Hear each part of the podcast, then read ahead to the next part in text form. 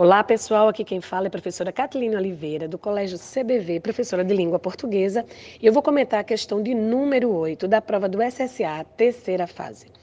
É uma questão que trata da organização textual. É uma campanha publicitária que fala acerca dos dados da violência contra a mulher no nosso país.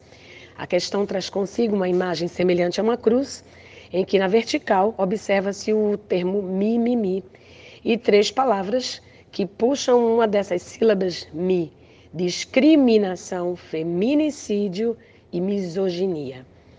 E o item 4 é o único item equivocado pelo fato de a cor rosa ela não necessariamente ser associada à delicadeza. Até porque, na imagem, uma imagem colorida, a gente percebe que a cor rosa ela não é tão evidente. Logo, a resposta dessa questão é letra B de bola.